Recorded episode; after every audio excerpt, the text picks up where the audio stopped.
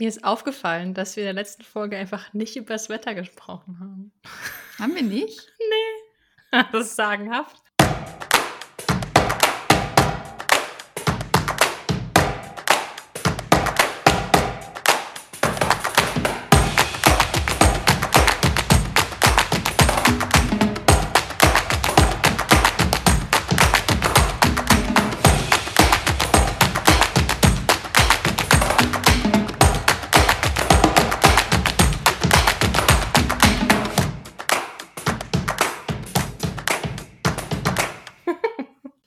Haben vorhin drei Stunden selig auf der Couch geschlummert. Ich bin heute wahrscheinlich bis um 5 Uhr morgens wach.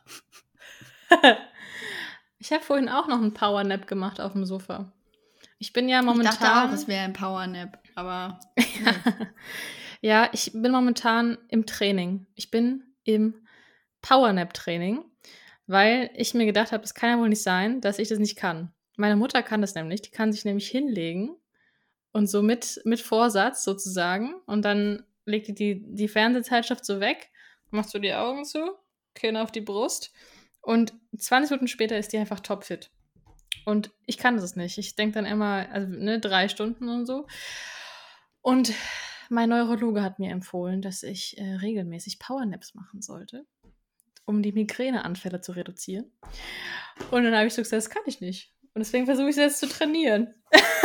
und machst so mit Absicht so, so Mittagsschlaf und sowas. Das ist wirklich so. Das ist ein Training nach meinem Geschmack. Ja, ich finde das sehr, sehr gut. Ja, schlafen tut immer gut. Das ist, ähm, ja.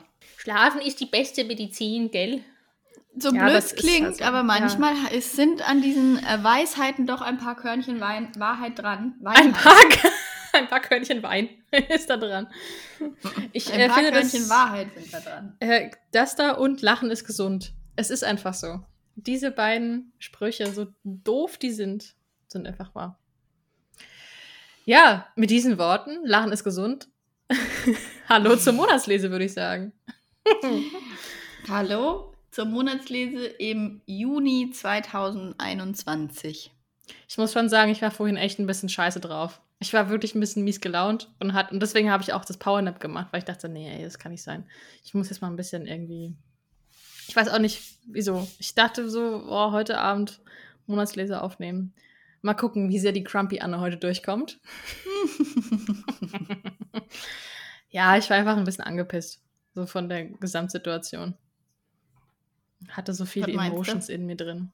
Ja, Emotions. keine Ahnung. Es kam irgendwie alles so zusammen. Ich hatte heute das erste Mal seit langem wieder so eine richtige FOMO. Ich saß so auf dem Balkon.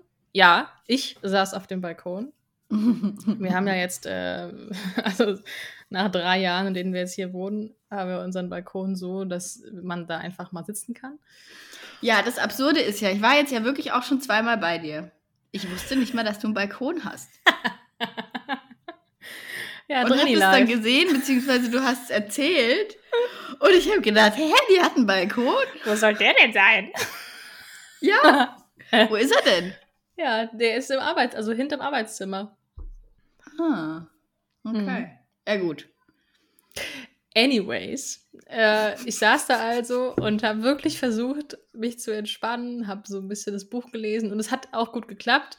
Aber dann habe ich so um mich herum, wir wohnen ja in so einem, also hier sind halt sehr viele Bal Bal Balkone in dem Hinterhof sozusagen und da vernahm ich diverse Stimmen. Das heißt, da war aus diversen Wohnungen erkennbar zu hören, dass da Leute zusammen sind und irgendwie Spaß haben. Und ähm, dann hat dann auch ein Baby mm, geweint aus einer anderen Wohnung und dann da kam Musik raus und Lachen und ich war so, hm, warum treffe ich mich eigentlich gerade mit niemandem? das war so der erste Gedanke. Und dann hab, hat sich so hochgeschaukelt, dass ich dann so richtig äh, so, so eine, ja, so eine Angepisstheit entwickelt habe auf die Gesamtsituation so von wegen, ich halte mich eigentlich zurück, weil ich bin ja auch gerne drinni und alleine, aber warum fahren eigentlich alle in Urlaub und ich nicht? Und äh, dann war irgendwie, hat neulich die äh, Tagesschau, ich glaube vorgestern war es, gab es diese Berichterstattung, dass die Leute, die jetzt gerade in Portugal sind, die wurden dann so interviewt, weil sie jetzt wahrscheinlich in Quarantäne müssen, wenn sie nach Hause kommen. Und dann waren die auch angepisst. Hier von wegen, ja, ich bin ja eigentlich mit dem Gedanken in Urlaub gefahren, dass ich da nicht in Quarantäne muss. Und ich dachte, das ist nicht dein Scheiß Ernst dass du jetzt hier dich aufregst, dass du vielleicht in Quarantäne musst. Du warst gerade drei Wochen am Playa del Sol oder wo auch immer. Und ich nicht. Okay, ich merke schon, da sind wirklich viele Emotions. Ja. Viele, und, wir, viele und wie empfinden Emotions. sie das? Und dann habe ich da so gesessen, in mir brodelte es und ich habe gemerkt, okay, nee, ich muss jetzt rein. und dann habe ich das Powernap gemacht. ich habe meinen Anger weggeschlafen. Ja, hat. Ich muss aber auch sagen, bei mir ist heute so ein Tag. Normalerweise bin ich ja immer raus, raus, raus, raus, raus und am besten den ganzen Tag irgendwie am Wochenende in der Natur und in den Bergen, keine Ahnung, am See. Und heute ist so ein Tag, äh, wo es mir komplett gereicht hat, den Vormittag, Mittag draußen zu verbringen und dann nach Hause zu kommen und einfach eben ein bisschen zu pennen. Ich wollte eigentlich auch meine Monstera umtopfen und so ein bisschen vor mich hin wursteln, was ich dann gar nicht geschafft habe, weil ich ja geschlafen habe drei Stunden. Aber heute ist bei mir echt so ein, so ein Tag, wo das völlig völlig reicht. Aber das ist auch so ein Tag heute des mal anders Auftankens und des nicht draußen Auftankens, sondern drinnen Auftanken. Und das muss schon auch bei mir manchmal sein. Ja. So ein Tag oder Nachmittag war heute eben Schlafmangel, Deluxe auch, durch die Hitze allein schon und so. Und da musste das jetzt dann auch mal sein. Dann habe ich mir gedacht, oh gut, dann schläfst du halt auch mal drei Stunden. Also habe ich mir dann danach gedacht, als ich aufgewacht bin. Und es war so spät. Das ist, ich finde es total gut, dass du das sagst. Weil Schlafen ist so ein bisschen auch das Motto irgendwie für mich gewesen in diesem Monat. Und ja, also dieses drinnen auftanken und beim Schlafen auftanken. Ich fand Schlafen früher immer ein bisschen langweilig. Also ich fand Schlafen immer super cool, weil, naja, was gibt's Besseres, als nach einem anstrengenden Tag ins Bett zu fallen, so ungefähr. Aber es gab auch so eine Phase, da dachte ich, Schlafen ist so ein bisschen Zeitverschwendung. Es war so in der krassen Arbeitsphase, wo ich dachte, oh Mann, jetzt, okay, komm schnell ins Bett, weil morgen früh muss es weitergehen, so nach dem Motto. Und ich war diese Woche beim, äh, beim Chiropraktiker, was übrigens mega geil war. Er hat mich auch gefragt, an wie vielen Tagen die Woche wachst du denn erholt auf? Und ich fand diese Frage mega schwer, weil ich so dachte, hm, was heißt denn erholt? Ich habe gesagt vier von sieben. Und das ist definitiv mehr als noch vor so ein, zwei, drei Jahren, weil da hatte ich echt jeden Morgen das Gefühl, fuck my life. Und mittlerweile, weil ich nämlich, glaube ich, so eine andere Schlafkultur entwickelt habe und irgendwie so ein bisschen gesünderes Umgehen mit mir selbst, kann ich sagen, ich wache einigermaßen erholt auf. Und nur dann nicht erholt, wenn es halt einfach brutze warm ist und man einfach nicht gut schläft oder irgendwie sich den Nacken verrenkt. Aber ansonsten. Das ist eigentlich ein langweiliges Thema. Wieso reden wir seit zehn Minuten über nee, Schlafen? Ist, ich finde ich find Schlafen total ja. spannendes Thema, weil das uns so sehr beeinflusst. Ja. Äh, ich habe hier auch mehrere Schlafbücher tatsächlich noch liegen, die ich gerne lesen möchte, weil ich das Thema eben, also das ist sowas, was man eben mindestens eigentlich acht Stunden am Tag tun sollte. Und es passiert halt in der Regel einfach, aber manchmal passiert es halt eben auch nicht oder nicht gut. Und da dem äh, bemesse ich eben auch viel zu wenig äh, Wichtigkeit bei und viel zu wenig Aufmerksamkeit. Und ich finde es ein total spannendes Thema. Ich äh, wache nämlich ganz oft, also bei mir ist das so phasenweise, dass ich an meinem Schlaf logischerweise auch das Stresslevel so ein bisschen äh, erkennen kann und ich, äh, ich wache in den Phasen, in denen einfach viel los ist, auch wesentlich unentspannter auf. Und so ist es halt dann im Endeffekt auch ein Teufelskreis. Und den zu durchbrechen wäre ja sehr, sehr sinnvoll, und da mal bewusst mit umzugehen und sich dessen nicht nur eben den Tag zu strukturieren und am Tag was Gutes für sich zu machen, sondern auch eben nachts, wenn man schläft. Mhm. Und wenn man ja in der Regel auch die Zeit hat, in Anführungszeichen, weil man muss halt schlafen, wie du gerade gesagt hast. Äh, und dann kann man auch die Zeit nutzen, um was Gutes für sich zu tun, indem man halt dann eben bestimmte, weiß ich nicht, Rituale oder sonst was einführt. Und an dem Punkt bin ich aber noch nicht, an dem ich weiß, was man tun könnte. Radikale Selbstfürsorge. Ja, das stimmt. Der Schlaf zeigt einem an, wie der Stresspegel ist und andersrum, weil ich habe das neulich so festgestellt. Es, es, gab mal so eine Phase bei mir oder so eine Zeit, da bin ich einfach auch jeden Morgen mit Kopfschmerzen aufgewacht. Und ähm, weißt du noch, als ich bei dir war, so das Thema, der erste Gedanke morgens ist die Arbeit. So, also mhm. auch schon, du, du bist noch so im Halbschlaf und irgendwie gehst du schon so To-Dos durch. Das, das merke ich auch immer, wenn, also der Schlaf und vor allem das Aufwachen signalisiert mir dann schon, wie es mir eigentlich geht. Und ähm, deswegen Pros für Schlafhygiene. Ich versuche jetzt auch immer um elf im Bett zu sein, spätestens. ja, das schaffe ich auch meistens tatsächlich. Abends recht früh im Bett zu sein. Früh im Bett sein. Das ist das Einzige, was klappt. ich kam mir gestern schon so richtig, ich habe gestern waren wir ein bisschen länger wach, weil äh, Verlängerung beim Fußball und ich habe halt noch gelesen und dann dachte ich so, oh, jetzt fühle ich mich so, als wären Ferien. So richtig so, erst heute vielleicht mal ein bisschen länger wach. Kannst du beim, beim, also wie ist es eigentlich, wenn du liest, schläfst du da eigentlich ein? Heute bin ich eingeschlafen, heute ja, Nachmittag. Also du, kann, du bist auch so, okay. Also ich habe es nämlich witzigerweise selten, als ich abends beim Lesen einschlafe, sondern eher so wirklich so tagsüber. ich lese nie abends, das ist das Ding. Ich lese eher morgens. Mhm. Morgens nach dem Aufwachen bin ich dann, weil ich nämlich auch ich äh, nicht, ich wache nicht auf und denke dann direkt an meine To-Do-Liste, sondern ich wache auf, weil ich im Schlaf an meine To-Do-Liste denke. Mhm. Und dann ist es teilweise auch drei Uhr nachts oder so. Und dann denke ich natürlich auch, wenn ich wach bin, an meine To-Do-Liste und dann kann ich nicht mehr schlafen. Und ähm, da versuche ich dann immer ein bisschen runterzukommen und wegzukommen. Und da hilft mir dann Lesen besser als beim Einschlafen. Weil Einschlafen ist überhaupt nicht mein Problem. Also einschlafen kann ich hervorragend. Wirklich klappt eigentlich immer ganz gut. Sehr zum Leidwesen meines Hundes und meines Freundes manchmal. Geil, ey. Ja, das ist doch auch das ähm, ja, mal besser, mal weniger. Aber äh, da muss ich auch an so krasse Phasen denken, als ich noch äh, Wettkampf getanzt habe. Weil da gab es dann so dieser klassische Fall von, wie heißt es so, High on Emotions, ne? Dass du halt total mhm. ja, ja. gut gelaunt bist und so viele Reize irgendwie hattest. Das hatten wir letztes Mal, dieses Thema positiver Stress ist auch Stress. Also, dass du sozusagen ja. alles verarbeiten musst und äh, gar nicht klarkommst. Und wenn ich solche Tage habe, dass ich irgendwie merke, okay, ich hab, bin super hyped, ähm, dann muss ich ein Hörbuch anmachen, sonst schlafe ich nicht ein. Ohne ja, Hörbuch schlafe ich heute ja. Nacht nicht ein. Ja, ich äh, habe halt Serien, die ich dann gucke und dann schlafe ich ein. Zum Beispiel aktuell die zweite Staffel Too Hot to Handle. Ja. Wobei das schwierig ist zum Einschlafen, weil es ist ja doch immer spannend. Es ne? ist super spannend. Ich habe noch nicht angefangen. Du hast noch nicht angefangen. Ja, aber die erste Staffel ist auch besser, muss ich leider sagen. Aber ich habe jetzt alle Folgen, die es aktuell schon gibt, habe ich durch. Und jetzt muss ich eine Woche warten, bis die nächste raus ist. Also vielleicht wart, bis alle Folgen draußen sind, dann kannst du es durchsuchten. Äh, mal gucken. Ähm, wir haben jetzt die zweite Staffel Lupin angefangen. Er hat jetzt auch wieder gestartet. Äh, bin ich großer Fan von. Und äh, ich bin immer noch im Friends, Friends-Fieber. Weil wie bei jedem guten Hype der Menschheit äh, hänge ich hinterher. Damals bei Breaking Bad, jetzt bei Friends. Habe ich bis heute nicht geguckt. Ach, Friends? Nee, Breaking Bad. Ich habe die meisten dieser Hype-Serien tatsächlich gar nicht angeguckt. Aber Lupin hm. ist gut. Aber Lupin, Sybil.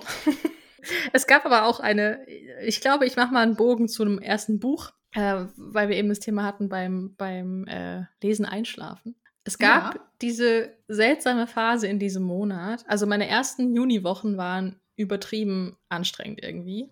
Also immer noch nicht an dem Limit, an das ich kommen kann, aber es war auf jeden Fall äh, auf dem Weg dahin. Und dann hatte ich diese Nackenstarre. Dann bin ich morgens aufgewacht und konnte mich nicht, mehr bewegen. Und dann hat es wie, so gefühlt diesen Monat so in zwei Hälften geteilt das Phänomen kennen wir ja schon.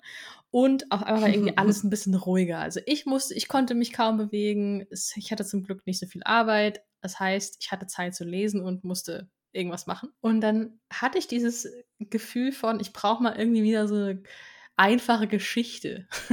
Weil ich vorher irgendwie so, äh, so ja, schmale Debütromane und mit so Innensichten und persönliche Stories und was ich ja sonst eigentlich super gerne mag, wenn es auch sprachlich ein bisschen äh, ja, unter die Haut geht, hatte ich so das Gefühl, ich brauche mal was leichteres, was ich, was ich einfach weglesen kann. Und dann habe ich Übermenschen von Juli C. gelesen. Denn Ah, seufz. Du hast es nicht gelesen, du wirst es auch niemals lesen, oder? Doch, doch, doch, doch, doch. Also, ja, äh, ich mag Juli C. Also, ich habe es nicht gelesen, nein, Ein aber ich mag Juli C. sehr gerne. Mhm. Ich habe vor Jahren und Jahrzehnten ähm, zwei Bücher direkt hintereinander von Juli C. gelesen, als ich in der Buchhandlung gearbeitet habe. Also zehn Jahre auf jeden Fall her. Und war großer Fan. Ich könnte dir jetzt auch gar nicht mehr sagen, welche das waren, ehrlich gesagt. Müsste ich nachgucken. Aber die habe ich sehr, sehr gerne gelesen. Und deswegen denke ich mir eigentlich seit in den letzten Jahren, die immer wieder die ganzen Bücher eben erscheinen und hochpoppen und auch wirklich gehypt und gut besprochen werden, äh, denke ich mir jedes Mal, du musst wieder eins von ihr lesen, weil ich mochte sie so gerne, aber ja, irgendwie eins von dem, den, oder eine von den Autorinnen, die dann irgendwie immer wieder hinten überfallen oder von den Büchern, die dann hinten überfallen. Ja. Genauso wie Herkunft von Sarah Stanisic. Das will ich auch lesen, seit es rausgekommen ist, hab's noch nicht gemacht. Und so ist mit Juli C. Büchern irgendwie auch. An das musste ich auch gerade denken, witzigerweise. Ist auch der gleiche Verlag. Hm. also jedenfalls, ich habe damals das erste Juli C. Buch, was ich gelesen habe, war damals Spieltrieb. Ja, das, das habe ich auch gelesen. Jo, mit dem Sportlehrer. Und äh, das fand ich mhm, tatsächlich genau. recht abgefahren also ich war mhm. noch ein bisschen jünger und habe das vielleicht auch alles gar nicht so literarisch begreifen können. Aber ich erinnere mich, dass ich ein großes ja. Unbehagen empfunden habe währenddessen. Und dann habe ich eigentlich nur noch Unterleuten gelesen. Und das fand ich halt genial. Und auf sowas hatte ich halt jetzt Lust. Ich wusste aber, dass über Menschen schon so ein bisschen eher so hm, besprochen wurde. Und deswegen war ich sehr gespannt und wollte mir meine eigene Meinung bilden. Und es ist tatsächlich so, dass es diesen Wunsch nach einer einfach zu lesenden Geschichte sehr, sehr gut erfüllt hat. Also ich sage ganz kurz, worum es geht. Es ist nämlich einfach erzählt.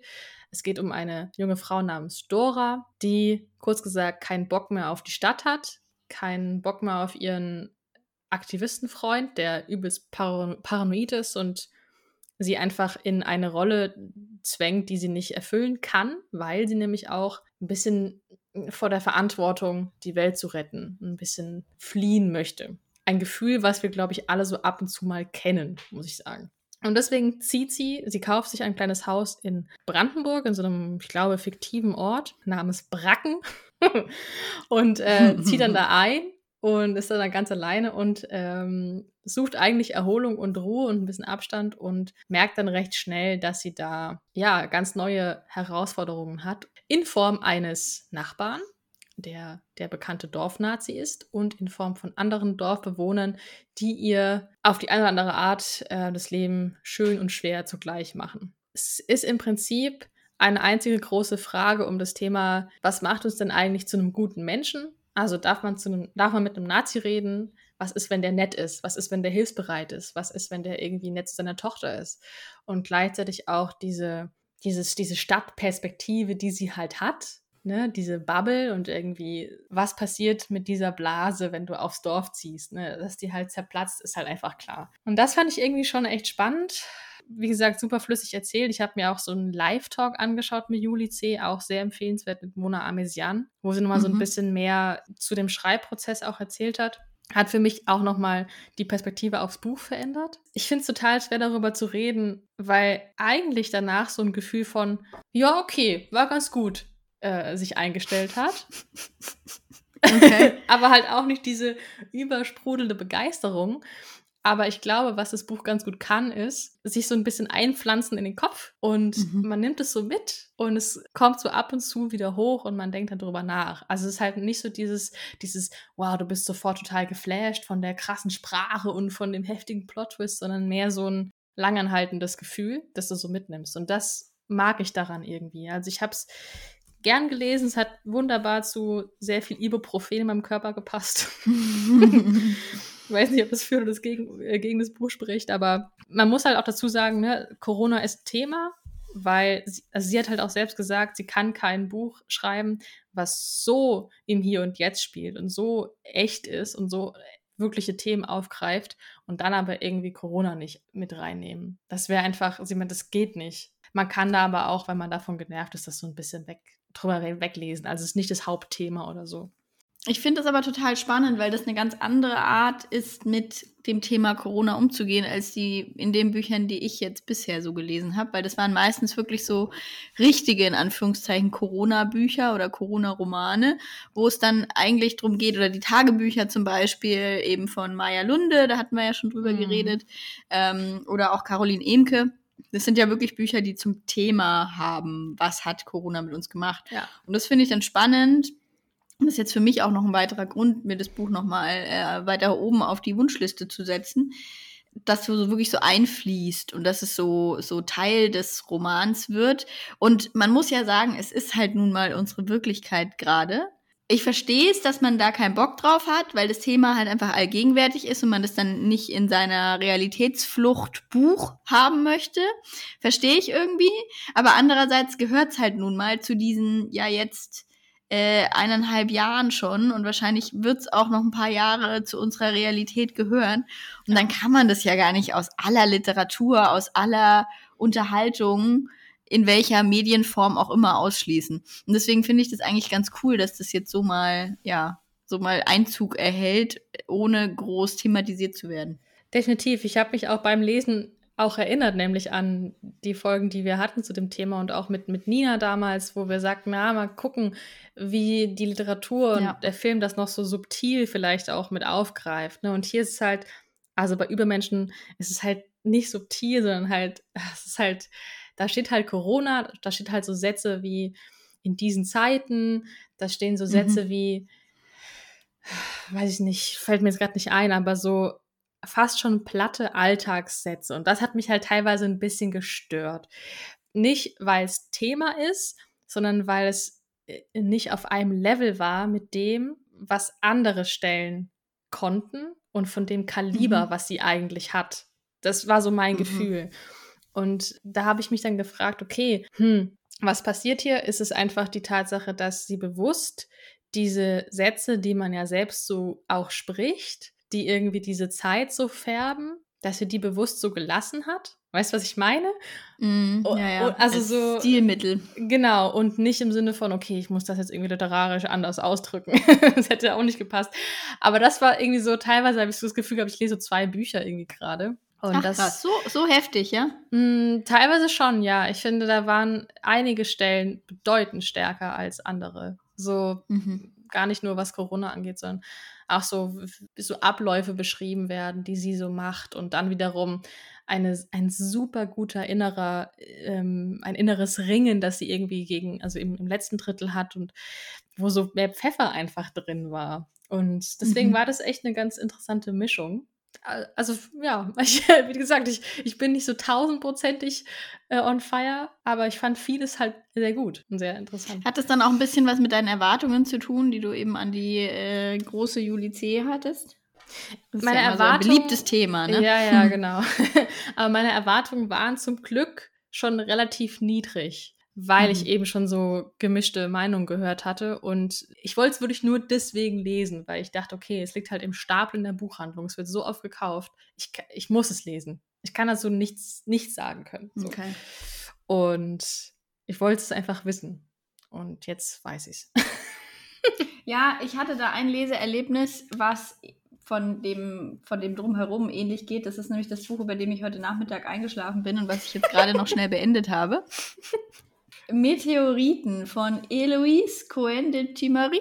Oh, oui. Französisch. Das ist im Endeffekt eine Liebesgeschichte zwischen Marianne und Virgile. Ich kann, weiß nicht, wie man den Namen Virgile, wahrscheinlich Das Virgile. klang sehr gut. Äh, Virgile steht eigentlich auf Männer und äh, ist auch ein ganz bunter Vogel. Und dann ist es so ein bisschen Liebe auf den ersten Blick in einer Bar. Und dann entspinnt sich da so eine Liebesgeschichte, dann kommt noch Krankheit dazu und am Ende wird es dann nochmal, oh wow.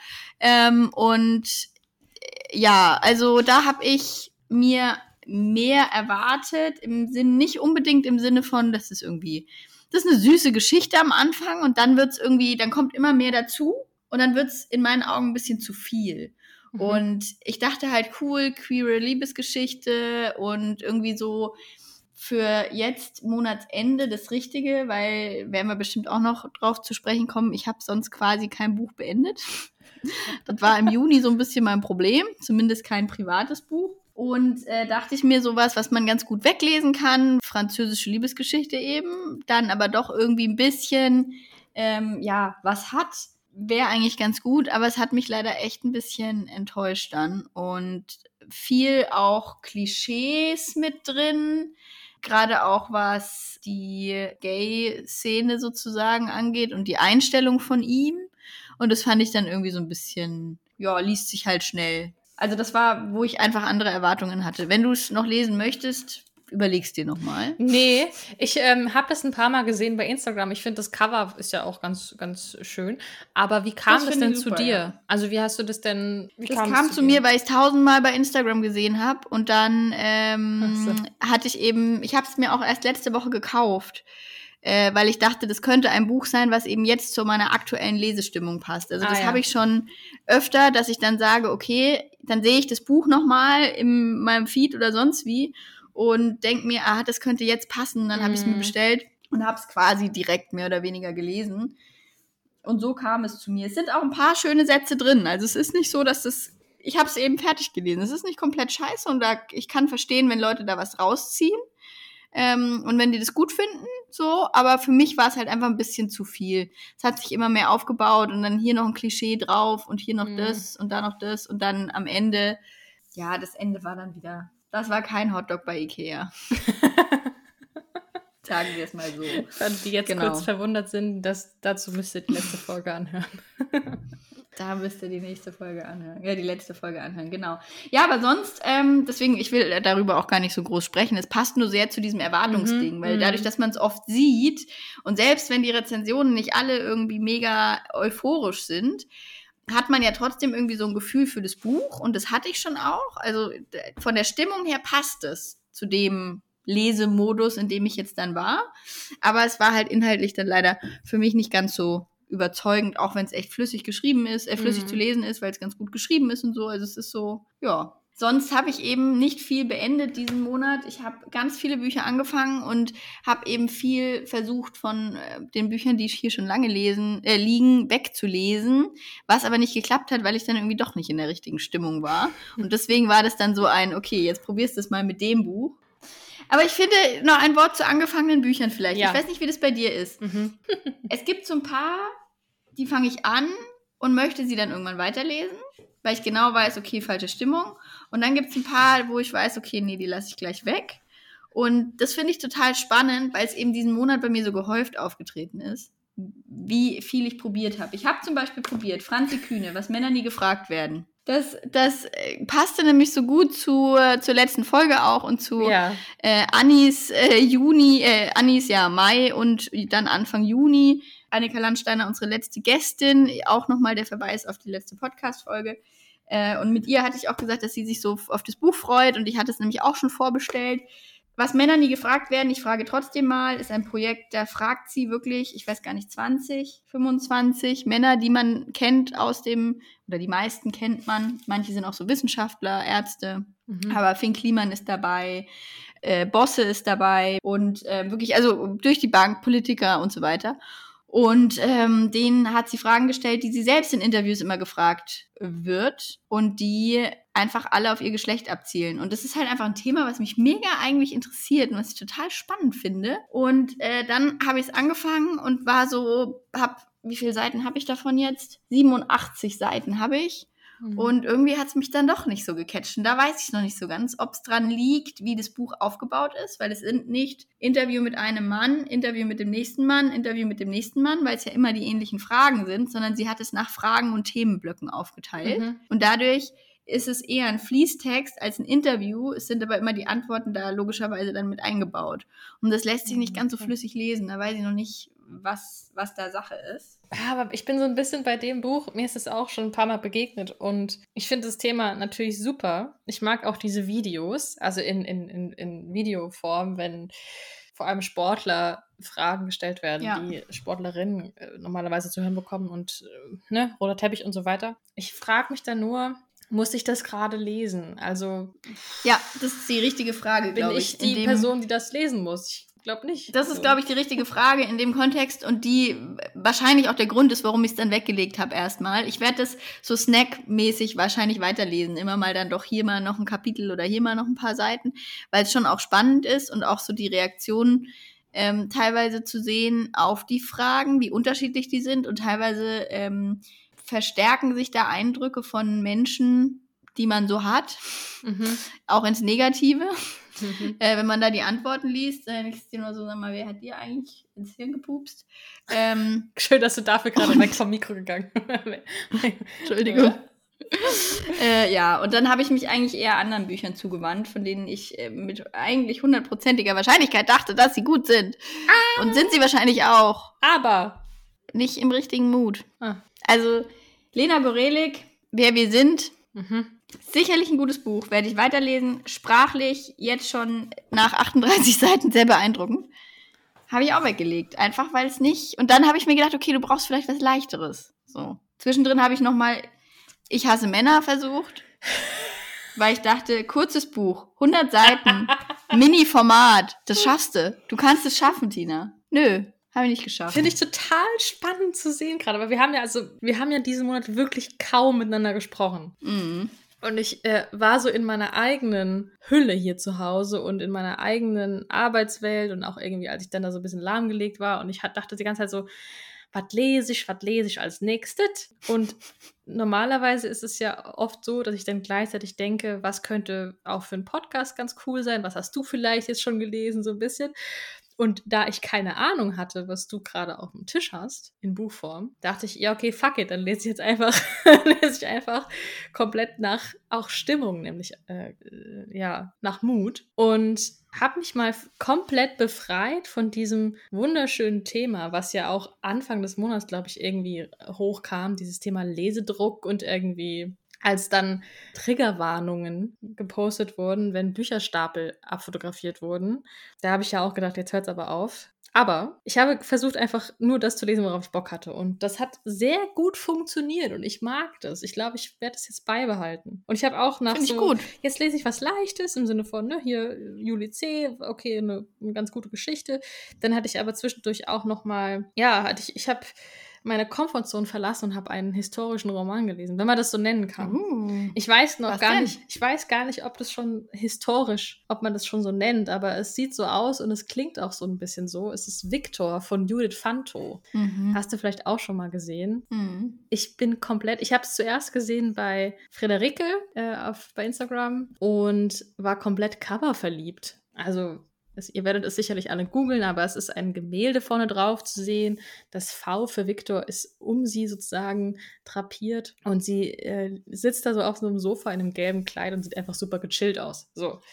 Und es ist deswegen historisch, weil es zum einen in Wien der 40er Jahre spielt mit Beginn der Machtübernahme der Nazis und zum anderen in den 90ern, wo die Studentin Gertje Vandenberg sich sozusagen auf die Suche und die Reise macht nach ihrer eigenen Familiengeschichte. Sie ist nämlich jüdischer Abstammung, also ihre, ihre Eltern sind jüdisch, aber die leben das Jüdischsein nicht, sondern die wollen das eher von sich weisen. Also es ist kein gutes Thema, das zu Hause anzuschlagen. Und Gertje will sozusagen rausfinden, ah, warum ist das so? Was ist eigentlich damals passiert? Warum sagen sie immer wieder, Viktor ist das schwarze Schaf? Also Viktor ist einer der, der äh, ist ein Bruder von ihrem Opa. Und diese beiden Erzählstränge nähern sich so ein bisschen aneinander an und sind so clever aufgebaut, dass die sich so perfekt ergänzen und irgendwie zusammenpassen. Also diese Welt, in der Viktor lebt, was er so macht und was Gertje macht, die dann später ihren Namen ändern will weil sie keine Gertje sein will, sondern eine jüdische Frau, also eine Judith. Es ist deswegen auch nochmal ein Fünkchen spannender, weil diese ganze Geschichte die echte Familiengeschichte der Autorin ist. Also Judith Fanto ist, ist diese Judith in diesem Roman sozusagen. Ich weiß jetzt natürlich nicht, was davon eins zu eins wahr ist, aber da wird schon einiges dabei sein.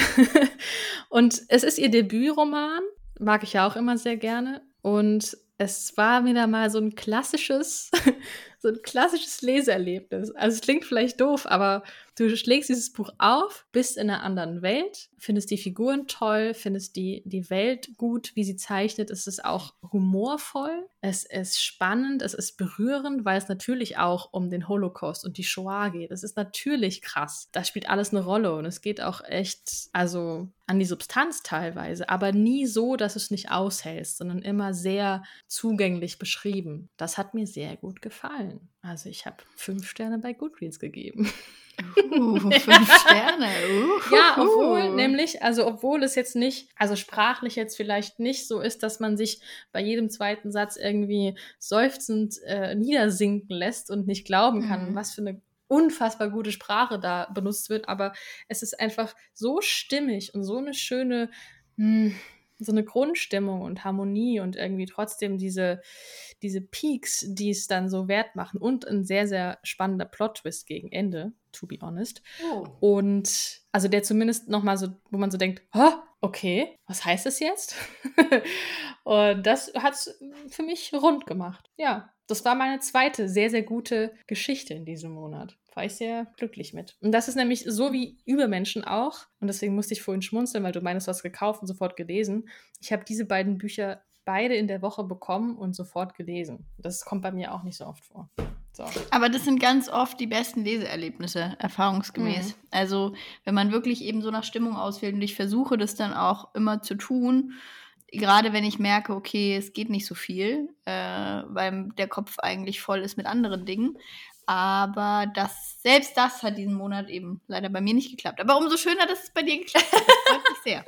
Und ich habe auch gerade das Buch schon hier mitnotiert und äh, schaue mal. Ich werde jetzt sowieso mal wieder einige Bücher lesen, wahrscheinlich auch im Juli, August, so im Sommer von denen, die wir hier schon besprochen haben, die ich aber noch nicht gelesen habe. Also jetzt eben das italienische, meine italienische Reise, was Anni empfohlen hatte, mhm. oder Identity lese ich jetzt dann für unseren Buchclub auch. Ach. Also da, ja, die Liste wächst und äh, irgendwann lese ich ja dann auch die Tipps. Ja, die Liste wächst. Aber ich muss noch mal betonen, ich finde es so schade, dass so ein Lesedruck echt für viele anscheinend so ein Thema ist. Also ich habe da wirklich drüber nachgedacht, auch jetzt nochmal, immer am Monatsende kommen ja diese Bücherstapel und irgendwie, ja, und ich habe so viele Bücher auf meinem Stapel der ungelesenen Bücher und wie soll ich das nur schaffen und so weiter. Und ich meine das jetzt gar nicht, dass ich dieses, also wenn das für diese Person ein Problem ist, dann ist das super schade, es soll nicht so sein.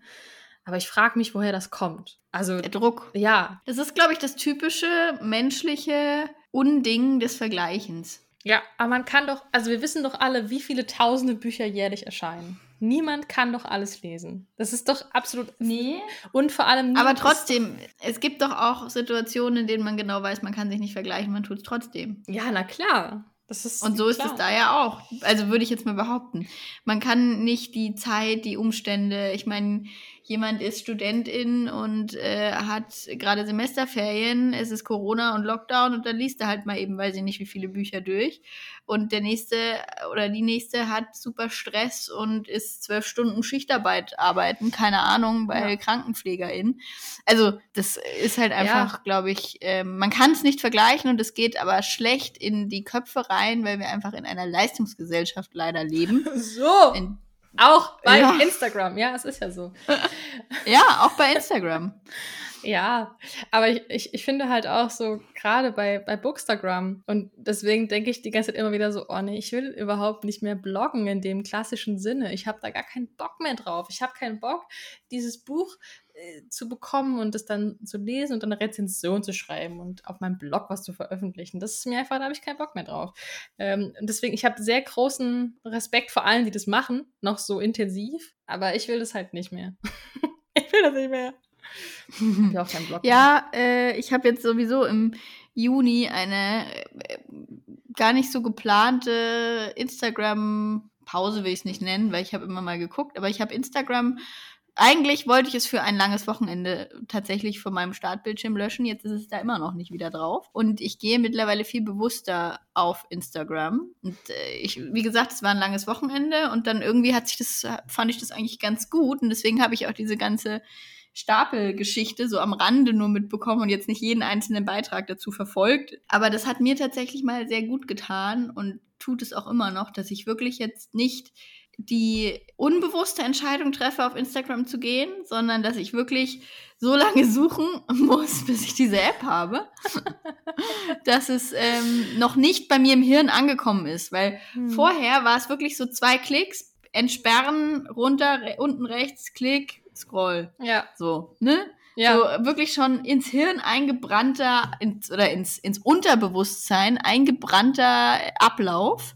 Und den habe ich durchbrochen und das hat echt ganz gut funktioniert. Jetzt langsam komme ich schon wieder an den Punkt, wo ich es jetzt fünf Wochen, vier, fünf Wochen mache, dass ich das so, dass ich auch diese Suche quasi schon nach dieser App schon so ein bisschen einspielt. Und dann muss ich mal gucken, was ich mache. Vielleicht Ja. verschiebe ich sie einfach immer mal wieder auf Ich den weiß, Startbildschirm. Ich weiß 100%, was du meinst. Ich, weil man ist so schnell wieder äh, gewohnt an diese neuen Bewegungen. Und Ja, genau. man nimmt ja auch, also selbst wenn du ja nur kurz, weiß nicht, die Uhrzeit checkst und einmal, ah, eine Nachricht bei Signal, naja, wenn ich mein Handy schon in der Hand habe, naja, dann gehe ich halt kurz auf Instagram und zack, halbe Stunde vorbei. Das ist so absurd, das ist so krank, das ist so krank. Mir klebt übrigens gerade ein Konfetti an der Ferse. Das hat bei mir echt gut geklappt. Ich habe fünf Minuten Inter Instagram-Dings eingestellt. Instagram-Zeiterinnerung. Und es gab Tage, an denen ich das gar nicht erreicht habe. Fünf Minuten. Mhm. Süß. Ja, das ist Ja, gut. sonst war es eine Stunde immer und das habe ich meistens erreicht. Und dann, also Schön jetzt bin ich auch schon wieder drüber. gedrückt. Jetzt Noch- bin ich schon noch auch manchmal drüber. Aber trotzdem, einfach, dass man merkt, krass, das waren jetzt, war jetzt ja schon auch wieder fünf Minuten, obwohl ich nur mal eben geguckt habe. Blöde ist halt, wenn ich es wirklich beruflich brauche und dann, ja, Ja, genau. ist das halt, ne, aber ansonsten habe ich das echt ganz gut, vor allem so an den Wochenenden, das Handy auch mal weglegen und so. Es hat echt ganz, ganz gut geklappt. ich bin sehr stolz Deswegen auf dich. sind da auch noch ein paar Nachrichten offen wieder. Ich werde euch noch antworten. Ich bin sehr stolz auf dich. Ich bin Ja. sehr stolz auf dich. Und äh, ich, das ist, es ist ja nicht so, dass, also ich liebe ja Instagram. Es ist ja nicht so, dass ich jetzt sage, Instagram ist kacke. Ja, es geht vielmehr darum, und das passt äh, zu einem Sachbuch, das ich gerade immer noch lese. Was ich jetzt nur kurz anschneide. Es heißt Nichts tun. Da hatten wir es auch schon mal drüber von Jenny Odell. Mhm. Ne, der Kampf um unsere Aufmerksamkeit und warum es so krass ist, dass unsere Aufmerksamkeit eine Ware ist, die verkauft wird im weitesten Sinne. Und wenn man sich das dann doch mal bewusst macht, dann überlegt man sich vielleicht doch einmal mehr, ob man jetzt Instagram öffnet oder einfach nicht. Naja, aber ich habe auch noch ein Buch gelesen, was ich auch kurz anreißen kann. Aber weil es gerade so wunderbar passt zu dem Thema Instagram, ich nenne es mal Sucht. Oh. Adults. Adults? Wie sagt man das nochmal? Ah, Englisch LK, ne? Vor 100 Jahren. Von Emma Jane Unsworth. Ich habe es auf Englisch gelesen. Lobe mich und preise mich. Mein Woo! englisches Buch des Monats. Ach, war das nervig. Also, super Humor. So ein bisschen Dolly Alderton-Humor teilweise äh, auch. Sehr schöne Pointen, sehr spitz. Ein bisschen drüber. Äh, irgendwie ganz interessante Hauptfigur aber halt auch eine krass nervige Hauptfigur. Was ja nicht schlecht ist. Ich mag ja unlikable Charaktere, davon hatten wir es ja schon. Aber die ist so krass Instagram-süchtig im Sinne von, dass sie so sehr abhängig ist von den Likes von anderen und vor allem von der Aufmerksamkeit von anderen und was habe ich geliked und bloß nicht auf das Bild äh, kommen, weil dann weiß die Person, ich habe es geliked und äh, super krass. Hm, irgendwie ist es so, dass die Rahmenhandlung für eine Beziehungsgeschichte und für so eine, ja, eine kleine Jobkrise, die sie auch hat, hat mich in Teilen auch an Queenie erinnert. So vom Grundsetting her, also so London, irgendwie aktuelle Zeit, okay. ne, so Chatverläufe mit dabei. Aber ist kein, kein Gewaltthema mit dabei. Aber, und das ist ein bisschen strange, weil man damit nicht rechnet, so Themen wie Miscarriage. Fehlgeburt. Fehlgeburt, danke.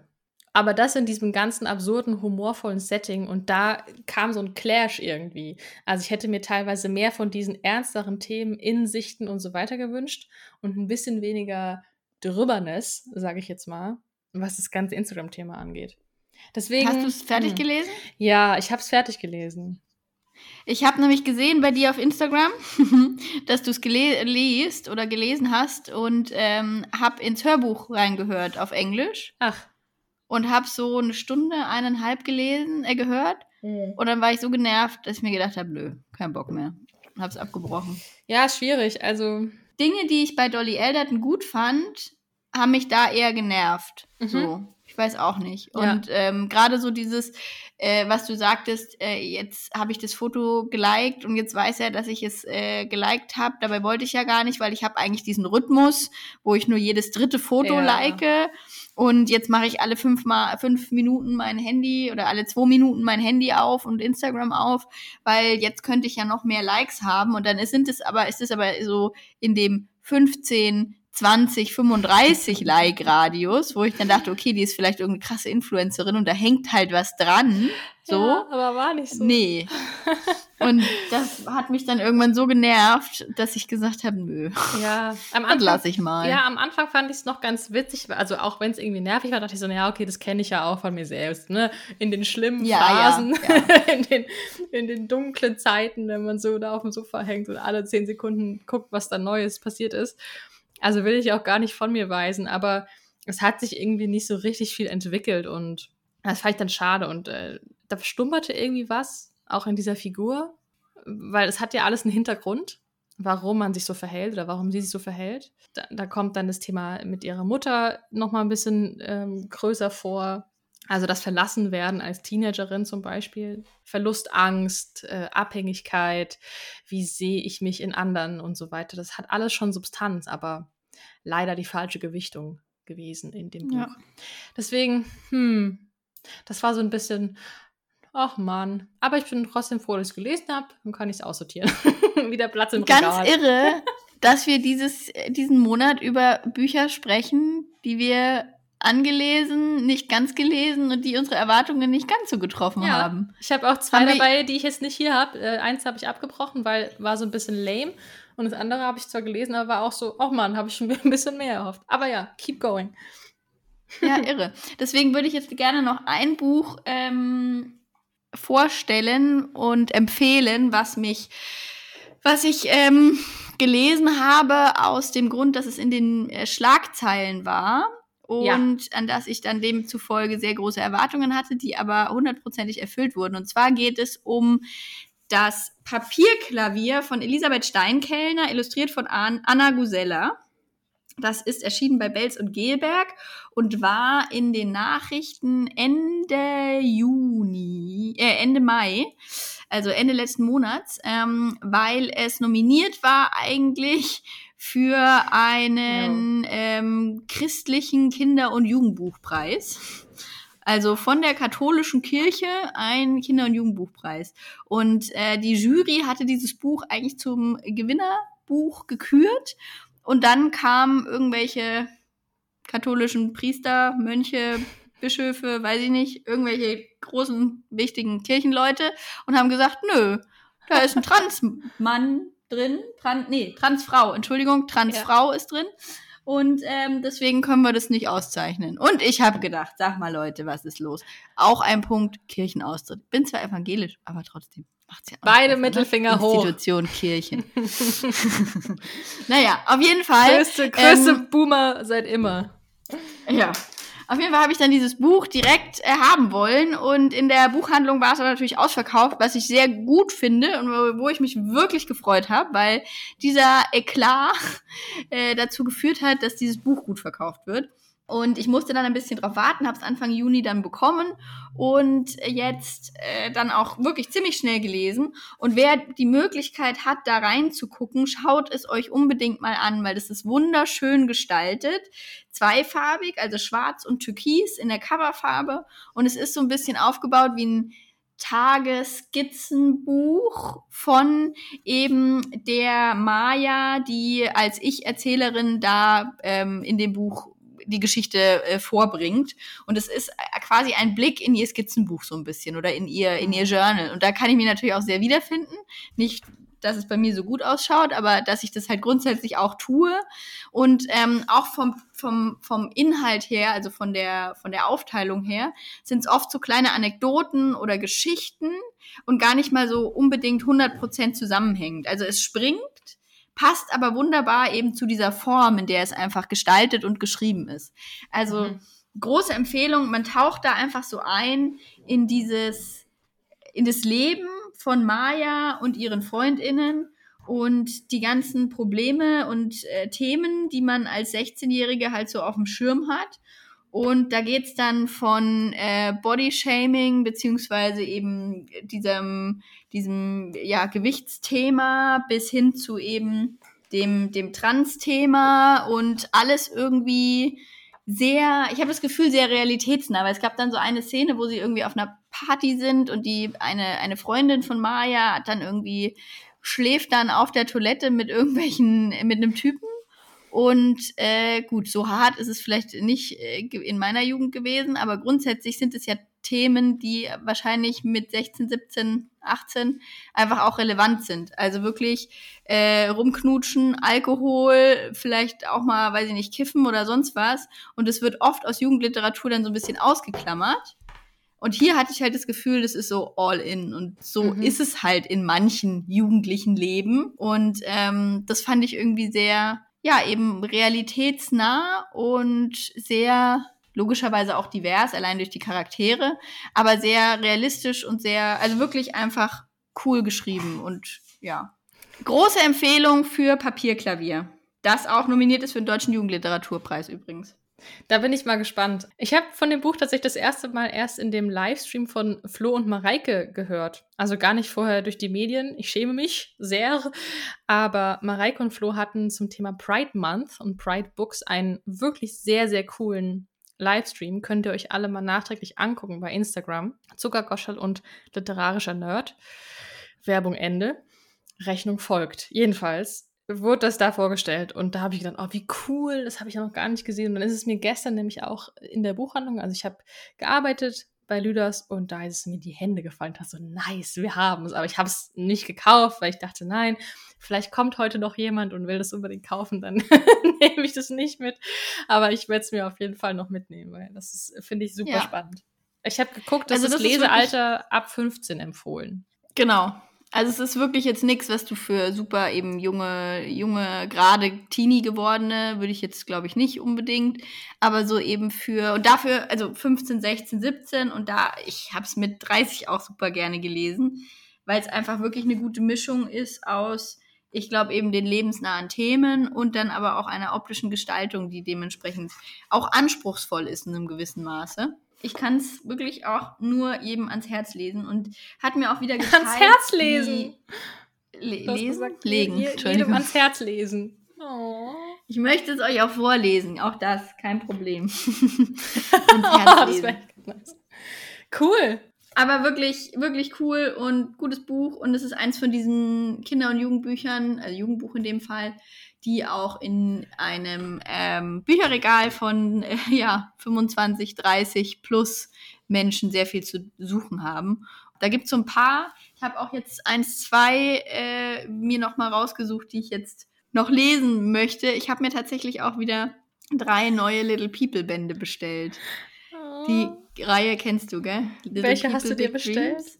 Ja, klar. Ich habe David Bowie bestellt, Astrid Lindgren und Pina, die Tänzerin. Aber das Pina will ich wahrscheinlich Bausch. verschenken. Pina Bausch, genau. Das will ich wahrscheinlich verschenken. Weiß ich noch nicht. Ich habe mir drei bestellt und eins, eins muss ich eigentlich verschenken. Deswegen mal gucken, von welchem ich mich trennen kann. Aber da, das hat wieder so meine, mein Herz ein bisschen äh, höher schlagen lassen für schöne Kinder- und Jugendbücher. Ja, ja. Und da gibt es nämlich sehr viele Perlen. Ich habe jetzt auch gesehen, die äh, liebe Asu von Scaramell, die äh, liest gerade Steinhöfel, mhm. Mitte der Welt. Und auch das ist ja so ein All-Time-Favorite von mir, Jugendbuch, seit erst zwei Jahren oder so, seit ich es zuerst gelesen habe. Ähm, voll verpasst, aber auch das ist so ein Jugendbuch, was genau in diese K Kategorie einfach reinpasst. Und ja, dem muss ich mal wieder mehr Aufmerksamkeit schenken, dachte ich mir. Und dann mein Bücherregal füllen. Ich habe mir gestern, ich war wie gesagt in der Buchhandlung und ich dachte, es kann nicht sein. Es gibt so viele tolle Kinder- und Jugendbücher. Und ich will mich da jetzt auch wieder ein bisschen reinfuchsen. Aber gerade nämlich diese Geschichten für eben Teenager, also so, ich sag mal ab 14. Da sind so viele gute Geschichten dabei und so viele Inhalte, die man selbst auch vergessen hat über die Jahre, die aber so wichtig sind und so zeitlos. Und da hat sich ja auch einiges verändert. Also ich finde zum Beispiel, ich weiß nicht, wie es dir da geht, aber keine Ahnung, wenn ich jetzt vergleiche, die, also viele von den heutigen 14-, 15-Jährigen, was die schon so wissen wie die sich schon an der Welt beteiligen, im Vergleich zu mir damals, ist ein Scherz. Also, also ich war ein Scherz in dem Fall. Ja. Deswegen habe ich da teilweise auch das Gefühl, okay, krass, das sind so viel mehr Themen als nur irgendwie die erste Liebesbeziehung zu dem Schwarm in der Klasse.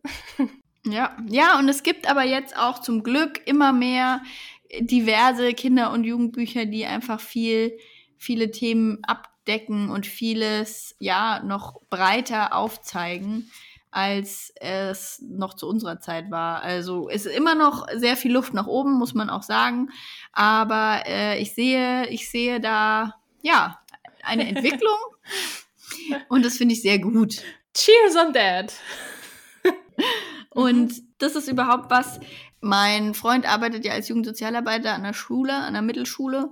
Und da waren jetzt schon in den letzten Monaten mehrere äh, Situationen, in denen er durch Bücher einen noch besseren Draht zu den Kids mhm. bekommen hat. Also zu Einzelnen, die sich dann halt da irgendwie für ein gewisses Thema interessiert haben oder für einen bestimmten Autor sogar in einem Fall. Nice. Und wo es dann wirklich so, Tina, hast du da was? Und die so, Moment. Moment, da schauen wir mal, was wir so haben.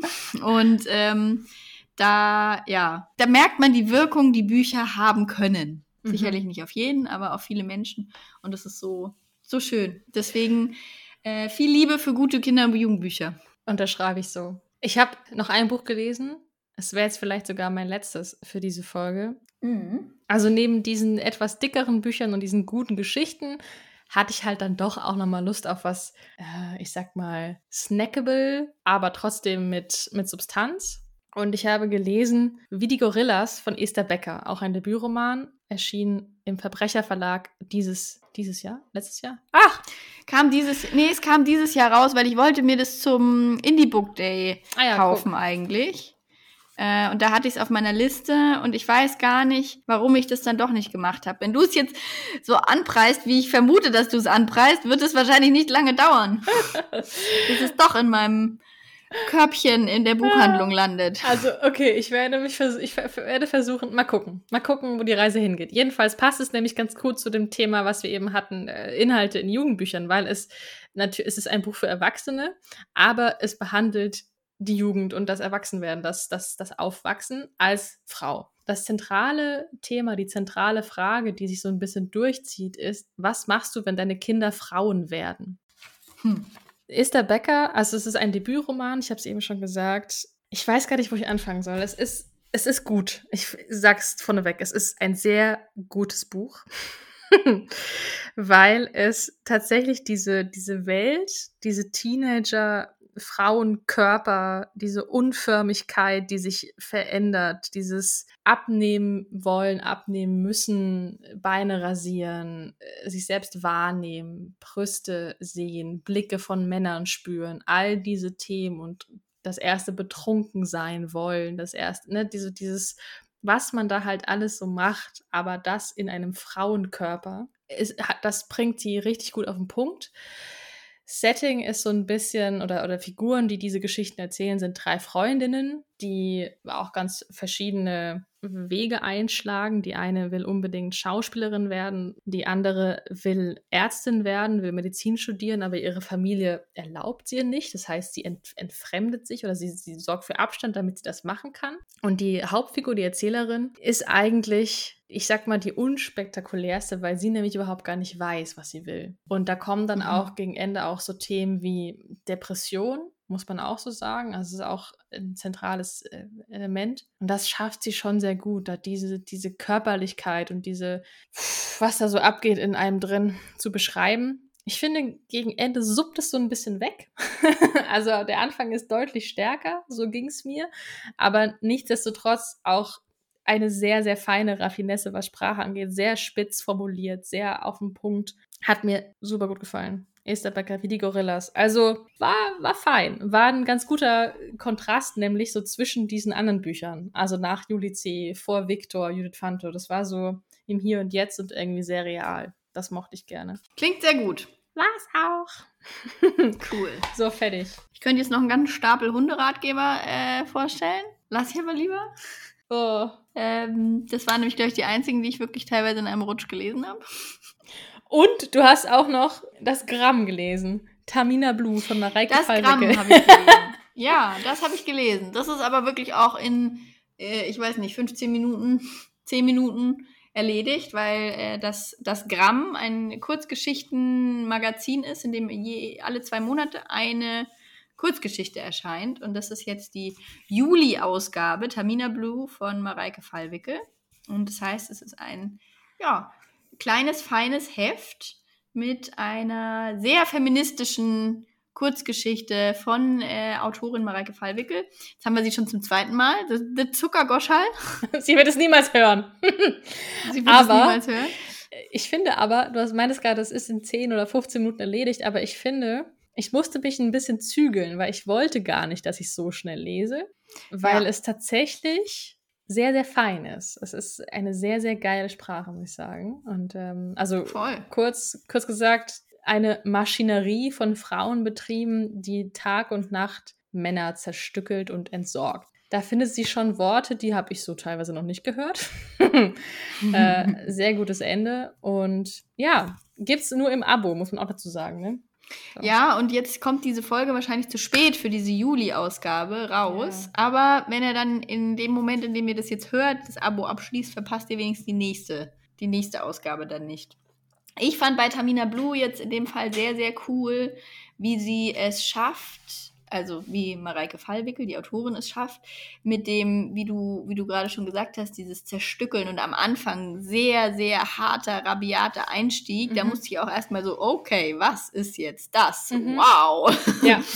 ähm, erstmal kurz schlucken so, beziehungsweise, das heißt schlucken. Ich war halt echt so, okay, krass. Und wie sie aber das mit einer, wie du sagst, sehr feinen Sprache verwebt. Also einerseits sehr radikal, sehr hau drauf, sehr laut, sehr brutal auch stellenweise wenn sie vom Knirschen der Knochen und so auch äh, schreibt. Mhm. Gleichzeitig eben sehr fein, auch leise stellenweise, finde ich. Ja. Ähm, und wo man so eben merkt, dass diese Revolte aus der Tiefe kommt, sage ich jetzt mal. Also ja. das hat man an der Sprache auch sehr gemerkt. Und das habe ich wirklich sehr, sehr, sehr, sehr gerne gelesen. Und ich habe es auch eineinhalb Mal gelesen. Also ich habe es mhm. einmal relativ schnell durchgelesen und dann äh, gewisse Stellen nochmal mir rausgepickt und da nochmal genauer reingelesen. Also weil ich schon auch das Gefühl hatte, man muss es so ein bisschen wirken lassen auch. Und ja. also ich konnte es dann nicht weglegen. So, ich meine, das hat, ist ja wirklich auch ein kleines Format und hat irgendwie so 20 Seiten. Vorne drauf steht 22 Gramm kreischende Sägen steht vorne drauf. Ja, Fand ich auch sehr cool. schön. Ist mir erst gar nicht aufgefallen. Ein 22 Gramm starker Tipp noch zum Ende. Ja, dann äh, kommen wir mal zum Fazit, oder? Kommen wir nun zum Tagesordnungspunkt. Fazit. Letztes Mal habe ich Was angefangen. Ach, dann muss ich jetzt anfangen. Da ich hätte kann ich mich auch wieder besser vorbereiten müssen. Ich kann anfangen. Komm, komm. ich habe mir nämlich was überlegt. Ich glaube, also ich habe mir so mehrere Punkte aufgeschrieben und bin jetzt noch nicht sicher. Vielleicht finden wir es zusammen raus, was mein Wort des Monats ist.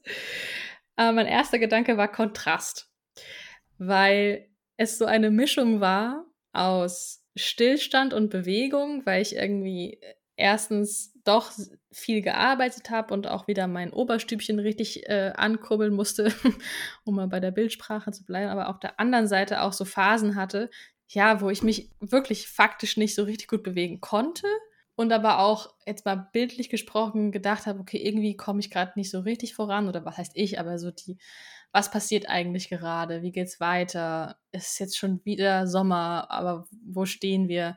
Gleichzeitig aber mit einem zweiten Erzählstrang irgendwie zu sehen, da sind aber Menschen, die werden geimpft. Ich wurde auch geimpft. Es geht doch voran. Ne? Also so diese, diese, diese Mischung und ich so zwischendrin und auch Kontrast, was meine Bücher angeht, weil ich doch irgendwie so gependelt bin zwischen, ich will eine eine Geschichte zum Abtauchen und irgendwie eine andere Welt, aber auch gleichzeitig dieses nah an mir dran Leseerlebnis mit diesen zeitgenössischen Geschichten. Und das hat sich ganz gut irgendwie die Waage gehalten. Also vielleicht, ja, vielleicht ist es Kontrast. Ich war auch zwischendurch bei aus der Spur. Aus der Spur fand ich aber klingt ein bisschen zu negativ, aber auch zu vielversprechend, weil so viel ist eigentlich gar nicht passiert. Deswegen bleibe ich bei Kontrast. das verstehe ich in manchen Punkten sehr, sehr gut. Also gerade so dieses einerseits Stillstand, beziehungsweise ich bei mir würde ich es jetzt nicht Stillstand nennen, sondern eher so bewusstes Zurücknehmen, zumindest mal zeitweise eben für ein langes Wochenende Anfang Juni. Das hat mir so gut getan. Da habe ich einfach mal vier Tage wirklich eben das Handy auch komplett ausgemacht tatsächlich. Ich habe mir einfach mal mich mal bewusst zurückgenommen, dann mit Instagram und so weiter. Äh, gleichzeitig ist aber doch wieder auch sehr, sehr viel passiert und ich habe durchaus auch viel angestoßen, sowohl im aktiven Sinne als auch gedanklich. Ja. Also äh, es sind viele Themen, die irgendwie jetzt aufgekommen sind, die ich durch denken muss oder musste, beides, und wo viel irgendwie so jetzt dann sich noch zeigen wird, sagen wir es mal so.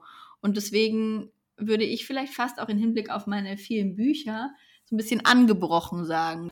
Der Sommer ist jetzt angebrochen. Ich habe viele Bücher angefangen, aber nicht beendet. Viele Themen, die jetzt irgendwie aufgekommen sind, die noch weiter durchdacht und bearbeitet werden müssen.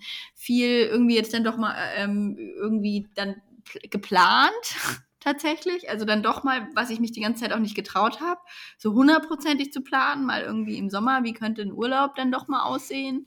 Und ja, dadurch, dass jetzt auch alles wieder öff geöffnet hat, da auch viel mehr, ja, angebrochen eben, angefangen, angebrochen. Und ja, ich glaube, das passt so ganz gut. Es sind auch viel Ungewissheit und auch hier und da mal was eben, was angebrochen und wieder abgebrochen wurde. Aber durchaus, ja, gut. Es ist was, ich finde, es ist was Gutes, auch Sachen, die man anfängt, wieder aufzuhören. Also ich halte überhaupt nichts davon, dass man alles äh, so quälend bis zum Ende durchzieht. Jetzt nicht Voll. nur was Bücher angeht, sondern auch generell. Von daher finde ich das Sehe schön. Ganz genauso. Ich kann noch eine ergänzende Sache, äh, vielleicht so zum Abschluss, die ich mir vorgenommen habe, zu verbessern in mir drin, damit ich mir nicht so viel Stress mache. Mir fiel es tatsächlich ein bisschen schwer, nicht, also nicht abzuschalten, sondern so mich dran zu gewöhnen, dass ich jetzt gerade weniger zu tun habe. Aber genau das war ja mein Ziel. Also ich habe so gearbeitet, dass ich dann wieder Ruhephasen habe. Und ich habe mich aber schlecht gefühlt dabei, weil ich dachte, es kann doch jetzt nicht sein, dass ich jetzt hier also irgendwas muss ich doch tun. Ich muss doch was arbeiten. Ich muss doch jetzt noch einen neuen Auftrag und noch was Neues und das und das. Und ich kann doch nicht einfach nur den ganzen Tag lesen. Und ich habe mir vorgenommen, und das passt, glaube ich, auch so ein bisschen zu dem Thema, was wir am Anfang hatten, so dieses, ja, Schlaf, Ruhephasen, zurückziehen, wenn es sein muss, drinnen auftanken, dass man sich das auch bewusster vor Augen halten muss, dass das wichtig ist. Ja. Absolut. Und das ist auch ein, eines der Themen, die ich angebrochen habe diesen Monat, so ein bisschen bewusster zu gucken, ähm, was ich eigentlich brauche und mir die Zeit für mich auch wieder zu nehmen. Also auch ja, eben, jetzt, ge jetzt geht's halt auch wieder so ein bisschen unterwegs zu sein, Leute zu treffen, auch in die Berge ohne, ohne groß schlechtes Gewissen, so blöd klingt. Ja, einfach eben dann solche Sachen, die mir einfach gut tun. Und das ist nun mal leider vieles von dem im Café sitzen und ein Buch lesen. So, so Sachen. Also auch dieses, dieses Self-Care-Ding ist bei mir jetzt ein Thema, was eben mehr, mehr noch Fokus braucht. Und deswegen ja. bin ich da auch voll bei dir. Ach, eine sehr achtsame Folge. In der nächsten Folge reden wir dann darüber, wie du all das erlebt hast und wie ich die soziale Angst überwunden habe. So. das war's für diesen Monat. Ja, wobei soziale Angst muss man auch dazu sagen, ich äh, bin jetzt auch nicht der Mensch, äh, als kurzes abschließendes Wort, der sich da jetzt voll reinstürzt und mega gutes Gefühl bei allem hat, was da passiert, weil gerade so Menschenansammlungen und wenn man, ähm, wenn ich abends mit dem Hund noch irgendwo einmal durch die Stadt gehe und wir wohnen hier mhm. halt einfach sehr zentral und ich laufe noch eine Runde und äh, dann siehst du überall die Menschengruppen, ist ein uncooles Gefühl, muss ich ganz ehrlich sagen.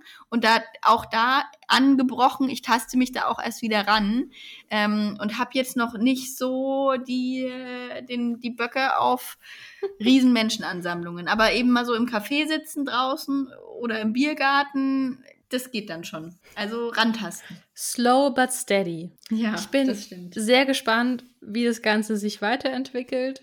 Und ansonsten würde ich sagen, beschließen wir diese Folge an der Stelle. ja.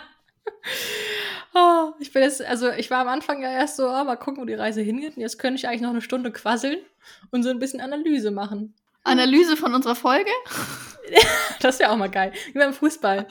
Nach dem Hauptspiel kommt nochmal die Sportschau, wo nochmal jede einzelne. Nee, nee, ich meine so Analyse, also von mir, was, was, was ja. ich so hatte in dem Monat, weil ich habe auch verhältnismäßig mit wenig Leuten gesprochen in dem Monat. Also natürlich mit Menschen geredet, aber halt immer die gleichen. So und äh, ich habe sehr viel mit mir selbst versucht auszumachen und da natürlich sehr viel geschwiegen, was auch okay ist. Aber wenn man dann doch einmal rekapituliert, was hat man eigentlich alles so gemacht, was hat man gelesen, wie war das so, wie geht es uns eigentlich so, dann kommt man erst so oder komme ich immer erst so richtig. Aha, habe ich so ein Aha-Erlebnis am Ende. naja. Verstehe ich gut, verstehe ich gut. Aber jetzt ist Ende. Wir hören uns im Ende Juli wieder. Richtig. Zur Recap äh, des nächsten Monats. Und zwischendrin halten wir euch auf Instagram auf dem Laufenden über die wahrscheinlich bis dahin dann schon stattgefundene Monatsle äh, Quartalslese als Livestream. Und ja, wir hören uns nächsten Monat. Bis zum nächsten Mal. Tschüssi. Tschüss.